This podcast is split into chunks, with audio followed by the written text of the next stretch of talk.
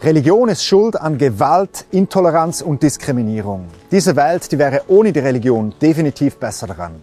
Diese Meinung, die höre ich auf meinen Social-Media-Kanälen ganz schön oft. Aber stimmt das auch? Ist es nicht gerade andersherum? In diesem Video gebe ich dir darauf eine Antwort. Bleib dran.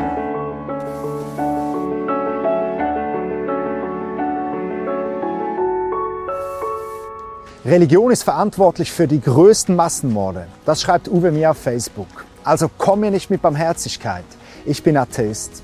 Vielleicht siehst du das nicht so schwarz-weiß wie der Uwe. Und trotzdem begründen viele ihr Desinteresse an Gott und an Religion mit eben genau solchen Argumenten. Die Religion, das wisse man historisch, habe unzählige schreckliche Kriege zu verantworten. Das liegt, gemäß landläufiger Meinung, daran, dass der gläubige Mensch auf seine ungläubigen Mitmenschen herabsieht. Er denkt, er habe die einzig richtige Wahrheit erkannt und es liegt in der Natur der Religion, dass er dann versucht, seinen Mitmenschen seinen Glauben aufzuzwingen, bis hin eben zu Kriegen und Genoziden. Zudem ist Religion ein Werkzeug, um die Massen zu manipulieren und gefügig zu machen. Religion ist Opium fürs Volk. Dieser Satz wurde durch Karl Marx berühmt. Karl Marx, der Begründer des Kommunismus.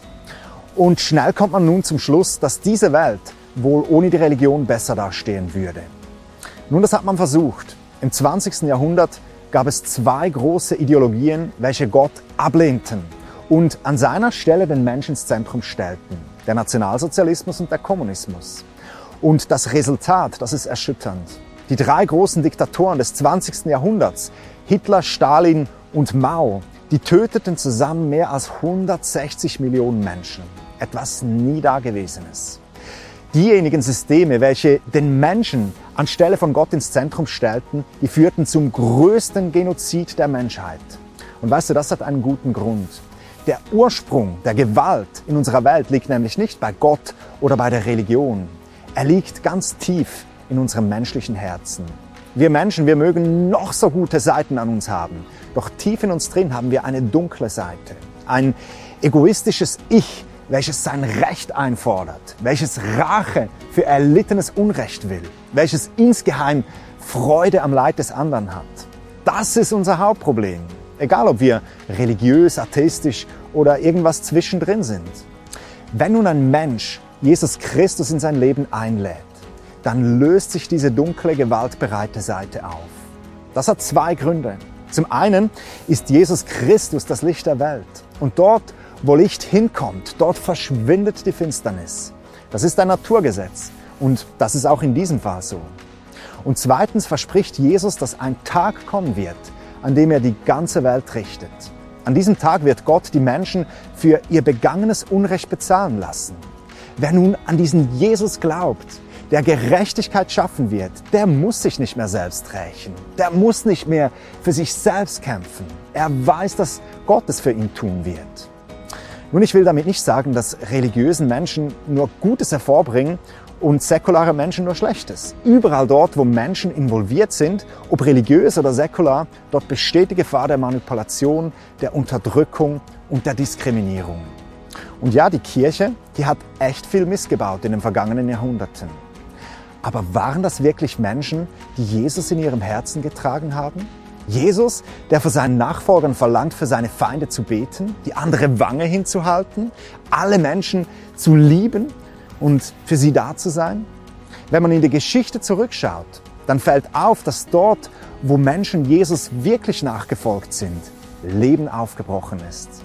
Schon zur Zeit der ersten Christen leuchteten diese Jesus-Nachfolger wie die Sterne in ihrer Gesellschaft heraus. Die Römer und die Griechen der ersten Jahrhunderte, die verachteten die armen Menschen. Die Schere zwischen arm und reich, die war riesig.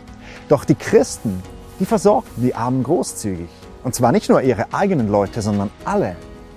Die Römer und die Griechen in ihrer Zeit, die waren sehr stark in Klassen und in Rassen unterteilt. Die Christen, die vermischten sich untereinander. Arme und Reiche zählten zur selben geistlichen Familie. Ein Skandal in der damaligen Zeit. Oftmals wurden damals die Mädchen direkt nach der Geburt getötet.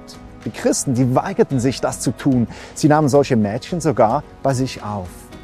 In den ersten Pestepidemien der ersten Jahrhunderte, da kümmerte sich keine Sau um die verseuchten Kranken. Im Gegenteil, die wurden isoliert und ausgestoßen. Die Christen, die erregten in dieser Zeit großes Aufsehen, weil sie sich als einzige um die Pestkranken kümmerten, oftmal unter Einsatz ihres eigenen Lebens. Weißt du, dort, wo Jesus ins Leben eines Menschen hineinkommt, dort bricht Licht und Leben aus. In seinem eigenen Leben und auch in seinem Umfeld. Das ist etwas, das man die ganzen vergangenen 2000 Jahre beobachten kann. Es waren die Christen, die an die entlegensten Orte gingen, um Waisenhäuser aufzubauen. Es waren die Christen, welche sich für die Abschaffung der Sklaverei einsetzten. Es waren die Christen, welche die Menschenrechte vorantrieben. Und ja, überlege dir doch gleich jetzt, vielleicht kennst du auch solch einen Jesus-Nachfolger irgendwo in deinem Umfeld. Und dann frage dich, wie sieht sein Leben aus? Ist er egoistisch, gewaltbereit, manipulierend? Oder spürst du, dass diese Liebe Gottes aus ihm herausstrahlt? Wenn zweites der Fall ist, dann sprich ihn doch einfach mal darauf an und frage ihn, was du tun musst, dass auch du so eine Liebe für die Menschen um dich herum bekommen kannst. Das war's für heute von Antworten aus der Bibel. Schau gerne auf meiner Webseite vorbei. Da gibt's eine Menge weitere Videos und die Möglichkeit, diese Sendung mit einer Spende zu unterstützen und auch viele Infos über Projekte von mir, die für dich spannend sein könnten. Wir sehen uns beim nächsten Mal. Bis dann, bye.